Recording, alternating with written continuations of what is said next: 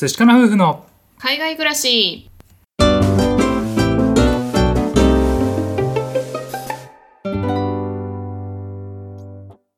こんにちは。寿司かな夫婦のカンナです。あつしです。このチャンネルでは私たち夫婦のこと海外生活のことについて2人で配信しています。はい皆さんいつも聞いてくださってありがとうございます。ありがとうございます。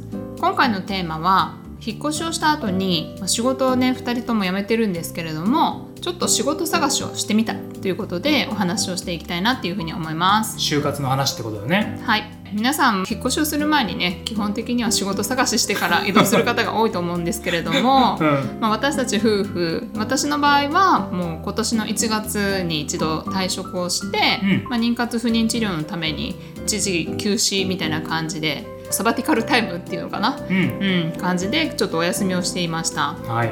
淳の方は先日ね引っ越しをする直前に仕事を辞めて、まあ、今はホリデー気分であの過ごしているんですけれどもはい。引っ越しがとりあえずね一段落したのでうん。ちょっと仕事探してみようかなっていう気持ちになったので、ゆるい。はい、ゆるい感じで仕事探しをしてみました、はい。まあ、どんな感じでオーストラリアで仕事を探すのか私たちの場合なんですけれどもお話ししていきたいと思います。はい。はいまあ、今回の話は私の場合なんですけれども、うん。今日すごい気が乗ってね。気が乗って。あ気が乗って 応募してみたんですよ仕事をね。うん。うん、で私は今年の1月までチャイルドケア日本でいう保育所で保育士として働いていました。うん。その資格とかもずっと持ってますし経験もねある程度オーストラリアで積むことができたので、うん。まあ、そこの職種であれば仕事が見つけやすいんじゃないかなっていうふうにずっと思ってるんですけれども、うん。日本と同じくオーストラリアって結構子どものねあのベイビーブームとかがあったりとかして需要がすごく高くて。うん。でその割に保育士さんが結構少ないんですよ。うん。だから常にニーズがある業界でいつでもね募集はかかってるんですけれども、うん。どうやって仕事をまず探してみたかっていうとまずリサーチをしてみました。はい。はいリサーチはどのようにしたかっていうとオンライン上とあとは近所の周りを見てみたっていう感じなんですけれども、うん。オンライン上で仕事探しできるアプリがあって、うん。まあ、オーストラリアで業界ナンバーワンと言われているアプリがあって Seek SEEK Seek っていうアプリがあるんですけれども、うん。まあ、それでちょっとねジョブリサーチをしてみました。はい。はい、業種を絞ってあとエリアを絞ってん。検索できるんですけど、見てみたらまあ割とたくさん応募がかかっていて、うん。ああまあ仕事ありそうだなと思って、うん募集が勝つならね。うん。でその後に近所にどれぐらいのセンターがあるのかなっていうふうに見てみたんですけれども、うん。あと保険内にもあったしちょっとね車で5分も走ればもう何軒も何軒もね、うん。あのチャイルドケアセンターがあって、うん。あこれはどこでも選び放題じゃないですけどありそうだなっていうふうに情報を得うて、ん。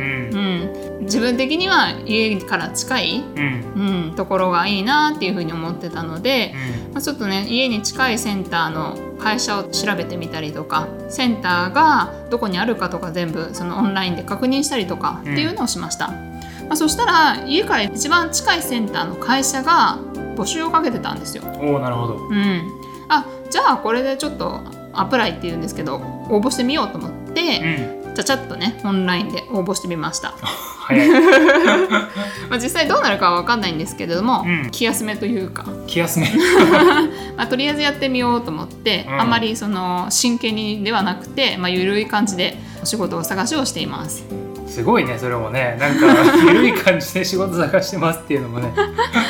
まあ確かに。でその仕事を応募するにあたって何をしたかっていうと履歴書の添削をしました。うん。うん、日本でも履歴書ってこう提出すると思うんですけれども、うん。オーストラリアでも同じで履歴書に加えてカバーレターっていうのをね作らないといけないんですけれども。これ日本にないやつだよね。そうだね。初めて来た時にカバーレターって何？ってなったもんね、うんそうねそう。それはなんかまあ自己アピールみたいな文章を最初のレジュメっていうんですけど履歴書につけて提出するんですけれども、うん。まあカバーレターで自分が何ができるだとか自分はどういう人だとかなんかそういうところを全てあの書いた上ででレジュメに自分の学歴職歴とか住所とかね、うん。個人の情報とかを全部書くんですけれどもオーストラリアって日本みたく履歴書のフォーマット決まってないんだよね。決まってなうん、これもねちょっと驚いたんですけどいねえなんか日本だとさあのコンビニで買ってきて手書きでこう漢字を間違えないように気をつけて書くみたいなさ、うん。なんかそういうイメージ今ちょっと違うかもわかんないんだけど、うん。ね、そのイメージだったけどオーストラリアはね本当に自分で好きなように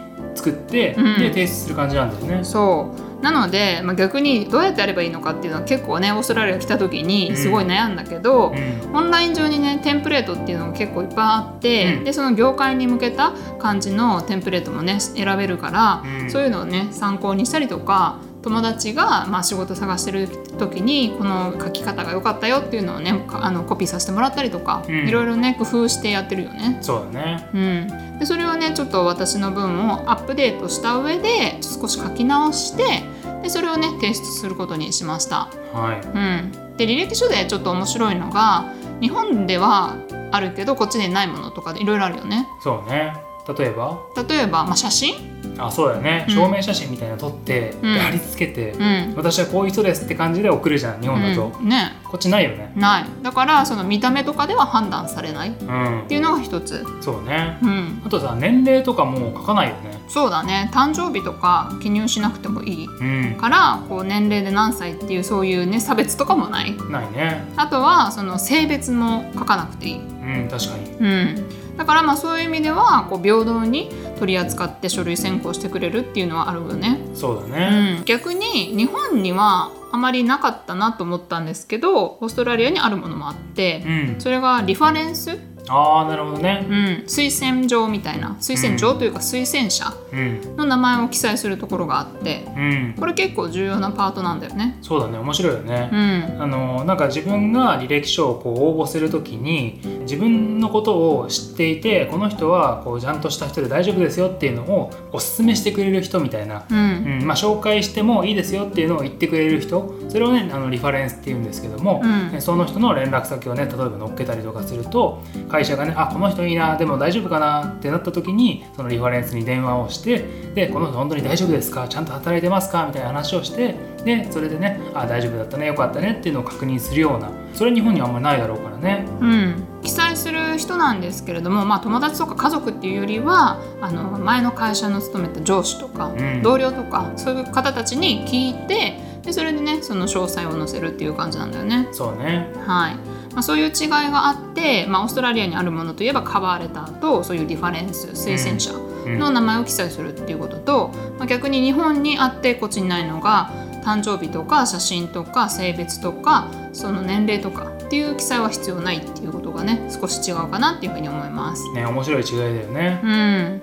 まあ、そんな感じで、まあ、日本でも最近だとねオンライン上でこうし仕事の応募だったりとかできると思うんですけれども、うん。まあ、割とオーストラリアもね結構オンライン上で全て完結するようになってきたりしてるよね。そうだね。うん、昔はですねあ私たち最初仕事探してた時はもう例えばレストランとかお店にこう履歴書をコピーして配り歩いてたんだよね。あそうだね。うん。今でもやってないのかな？やってんじゃないかな？ね、特に今コロナ禍だからどうかはちょっと分かんないんですけど、ねうん。うん。昔はそうやってあの「仕事ないですか?」って言って営業みたく、自分を営業しながら履歴書を持って行って、うん。持ち込んでで面接にこぎつけるみたいな方法を取ってたから、うん。かなり度胸がいったよね。あそうだね。なんかそ,、うん。そのやり方を最初に知った時はマジかと思ったけどそね。いざやってみるとめっちゃ緊張するんだよね。うめっちゃする。でもその未経験とか、うん。面接までこぎつけるのが結構大変だったりもするから、うん。そういう意味ではたまたまマネージャーがいたらあじゃあ面接してみようかっていうふうに言ってもらえたりもするし